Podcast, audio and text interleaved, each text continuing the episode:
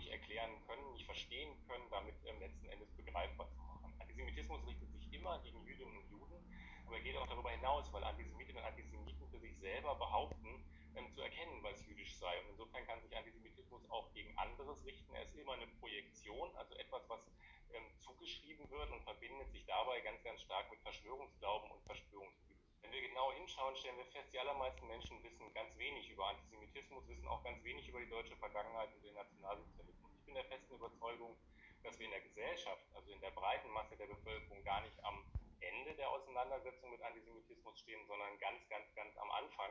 Weil das, was wir erleben, ist oft eine Form von Abwehr. Also das heißt, man möchte sich mit etwas nicht auseinandersetzen, behauptet, man hätte das schon längst getan und setzt damit aber ähm, die eigentliche ähm, kritische Reflexionsleistung außer Kraft. Deswegen müssen wir uns mehr denn je mit Antisemitismus das Allerwichtigste auf der gesellschaftlichen Ebene ist, dass man sehen muss, Antisemitismus gibt es überall. 15 bis 20 Prozent der Deutschen vertreten antisemitische Positionen. Und das Wichtigste ist tatsächlich, wir sind relativ gut darin, den Antisemitismus bei den anderen zu erkennen, aber relativ schlecht darin, ihn in den eigenen sozialen Räumen, in der eigenen Familie, im eigenen Freundeskreis zu erkennen. Und das ist, glaube ich, der aller, allerwichtigste Schritt, der Schritt zur Selbstkritik und zur selbstkritischen Auseinandersetzung. Wo findet sich eigentlich Antisemitismus in meiner ganz unmittelbaren Lebenswelt?